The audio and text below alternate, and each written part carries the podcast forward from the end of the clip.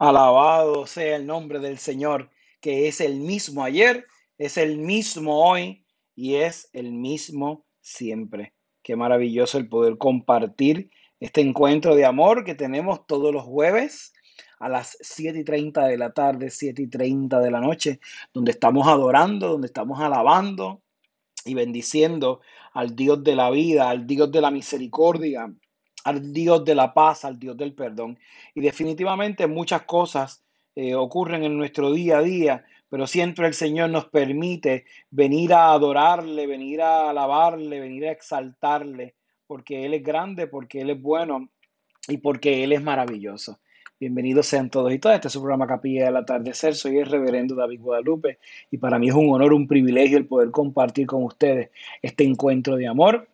Estamos transmitiendo por la señal de Coinonías Radio. Pueden encontrarnos a través de coinoniasradio.net, coinoniasradio.net. También nos pueden encontrar a través de las aplicaciones Spotify, Google Podcast, Apple Podcast, Radio Public. Puede buscar el programa Capilla del Atardecer, pero también nos puede encontrar a través eh, de las redes sociales. Coinonías Radio en Facebook, Coinonías Radio en Twitter y en Instagram estamos a punto de abrir la, eh, el perfil para que usted pueda también seguirnos y podamos ir compartiendo durante la semana una palabra de bendición, una palabra de unción, porque el Señor cosas grandes ha hecho para nosotros y para nosotras. Qué bueno poder compartir con ustedes, mis hermanos y hermanas. Definitivamente es un tiempo de adoración, es un tiempo de bendición el que usted nos permite eh, tener aquí.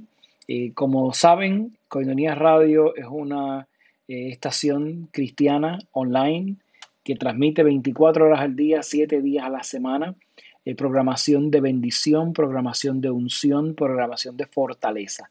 Y creo que es parte de las cosas maravillosas que el Señor nos permite eh, vivir cada día eh, esta experiencia de comunión, esta experiencia de fraternidad, en donde todos y todas de una manera u otra estamos aquí adorando al Dios de la vida, al Dios de la misericordia, al Dios del perdón.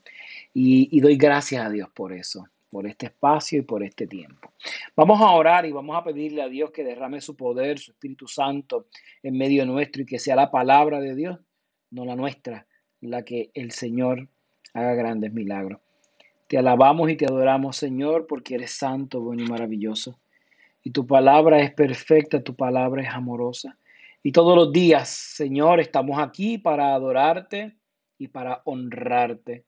Te pedimos, Señor, que derrames tu poder sobre nosotros y tu Espíritu Santo y hagas en nosotros, Señor, un testimonio vivo de tu amor. Te lo pedimos en el nombre poderoso de tu Hijo amado. Amén.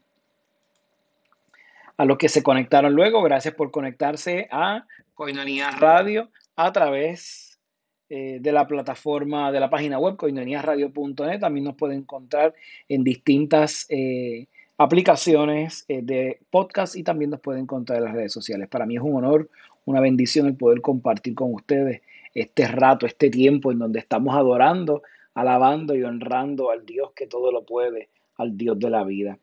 Fíjense que hemos estado hablando y hemos estado hablando repetidas ocasiones sobre el tema eh, de la bendición del amor, sobre el tema eh, de, de las cosas que Dios nos da para seguir honrándole, para seguir alabándole, para seguir exaltándole. Y, definitivamente cosas grandes ocurren cuando todos nos alineamos, cuando todos estamos eh, conectados a lo que Dios quiere y cuando Dios quiere. Y yo sé que es difícil y yo, yo sé que es intenso el poder reflexionar esto desde distintas perspectivas, eh, porque cuando uno está desesperado, uno está cansado, eh, es difícil meditar sobre estas cosas, sobre lo que Dios quiere. Y particularmente es difícil eh, en el mundo donde estamos viviendo eh, meternos en la cabeza o aceptar la concepción de la idea del amor tal cual eh, Jesús nos está dando. Y a veces yo siento que predicar el Evangelio hoy es una especie de, de, sensación de predicarlo por primera vez, porque aunque somos cristianos y cristianas, se nos es difícil, se nos es bien complejo el, el entender y vivir la experiencia del Evangelio desde la manera en que Dios nos lo está presentando. Una manera nueva, una manera renovada, eh, aunque el Evangelio tenga muchos años. Y fíjense que hay dos lecturas en el día de hoy que me llaman mucho la atención. Eh, y La primera es de Pablo a los colosenses, estamos en el capítulo 3, verso 12 en adelante, y dice, como hermanos, como pueblo escogido de Dios, pueblo sacro y amado, sea vuestro uniforme la misericordia entrañable, la bondad, la humildad, la dulzura, la comprensión. Cinco elementos.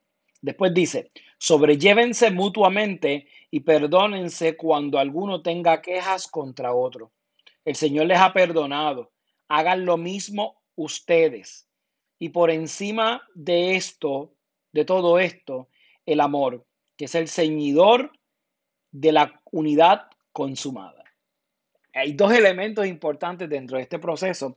¿Y por qué quiero compartir esto? Porque si yo quiero seguir fortaleciéndome en mi vivencia cristiana, yo puedo dedicarme todo el día a la oración, pero si no escudriño la palabra, si no medito la palabra, si no contemplo la palabra de Dios, pues entonces se convierte en algo bien complicado porque no estoy haciendo una conexión real con lo que la palabra de Dios nos está diciendo.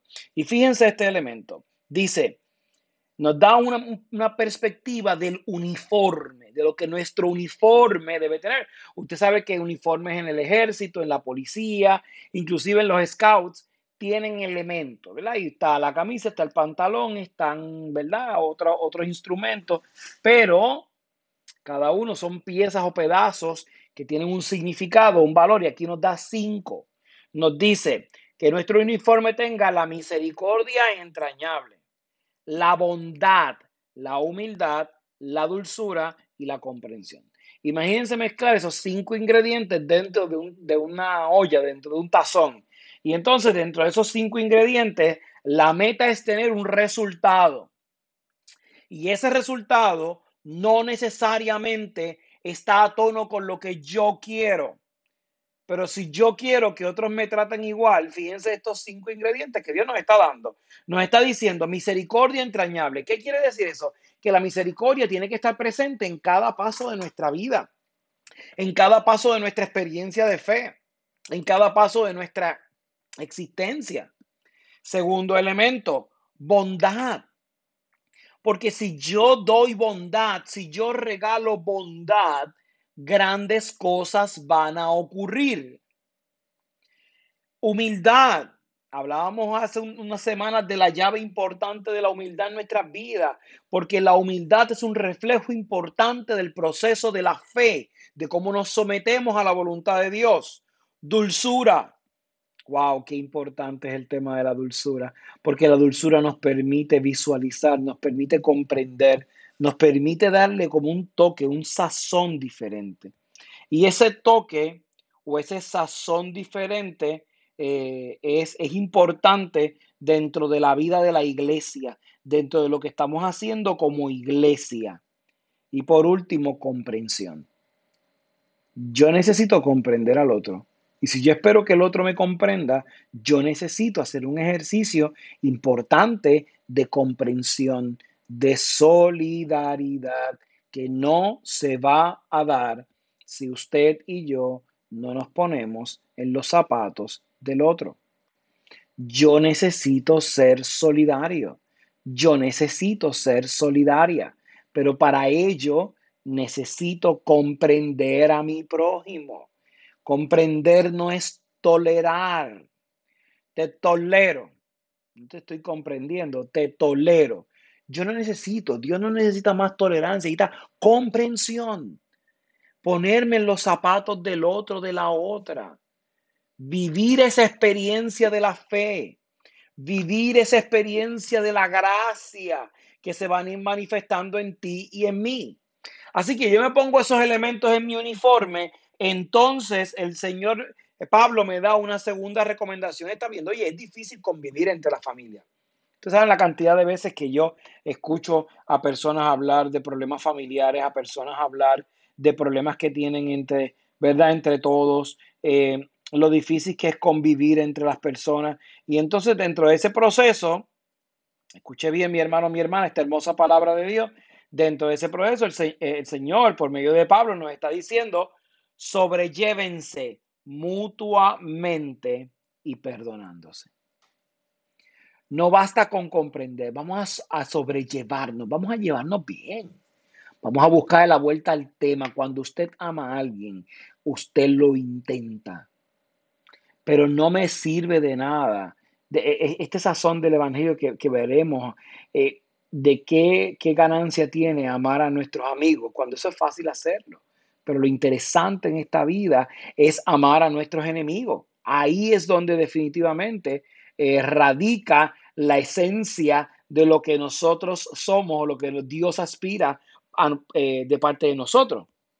Entonces, el texto continúa diciendo, y perdonándose cuando alguno tenga quejas contra otros. El Señor les ha perdonado, hagan lo mismo ustedes.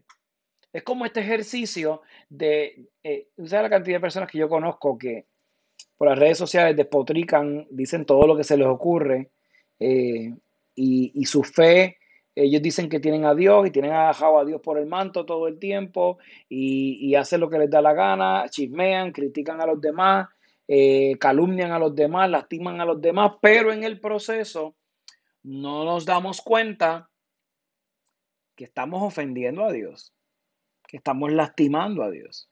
Pero cuando lo hacen conmigo, pues entonces yo tengo un problema ante ellos. Entonces el Señor me está diciendo, oye, vamos a cambiar el escenario, vamos a cambiar este asunto. Es tiempo de algo diferente, es tiempo de algo nuevo, es tiempo de tener en la esencia cosas nuevas, perspectivas nuevas para nuestra vida, para nuestro día a día.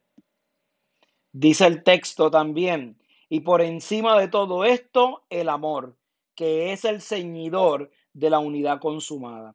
Yo no puedo entender lo que significa ser cristiano hasta que yo no comprenda que el amor es la esencia de la cristiandad. Y puede sonar trillado, mi hermano, mi hermana. Yo lo entiendo. Oiga, hay gente que lastima a uno tan profundamente. Hay gente que lastima a uno de tal manera que se convierte en todo un reto amarlo. Y es difícil a veces explicar ese amor cuando uno no entiende lo complejo que es eso. Yo te estoy diciendo, yo sé que es difícil, yo sé que es complicado, pero aún dentro de lo complicado, aún dentro de lo difícil, el Señor nos está dando la oportunidad para que vivamos el amor. Y el amor lo está diciendo, lo vamos a vivir de una manera renovada. Y esa manera renovada que el Señor nos está invitando a amar y a dejarnos amar eh, es algo diferente, es algo único. Y la manera en que nosotros hacemos eso es importante. Porque nosotros renunciamos a lo que nosotros somos, tratamos de ser o visualizamos ser para entonces adaptarnos a lo que Dios quiere en nuestra vida.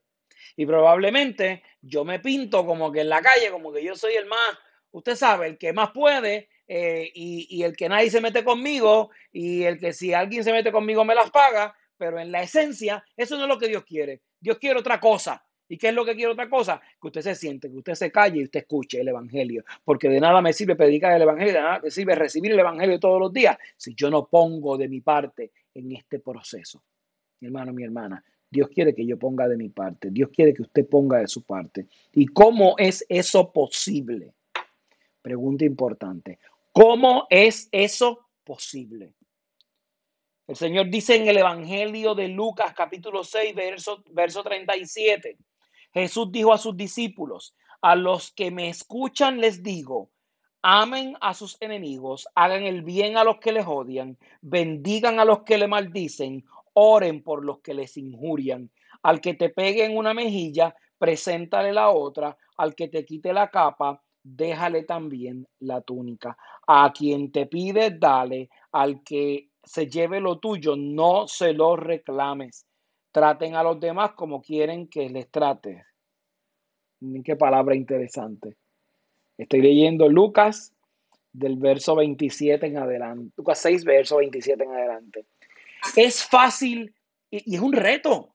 Oye, es un reto que usted y yo todos los días vamos a perseverar y vamos a llegar a viejo, o si usted ya llegó a viejo y tiene una edad, ¿verdad? Tiene, qué sé yo, más de 70 años, todavía usted está combatiendo con esto porque se va a encontrar gente en el camino que usted tiene que respirar 15 veces literalmente tiene que respirar muchas veces para no desesperarse.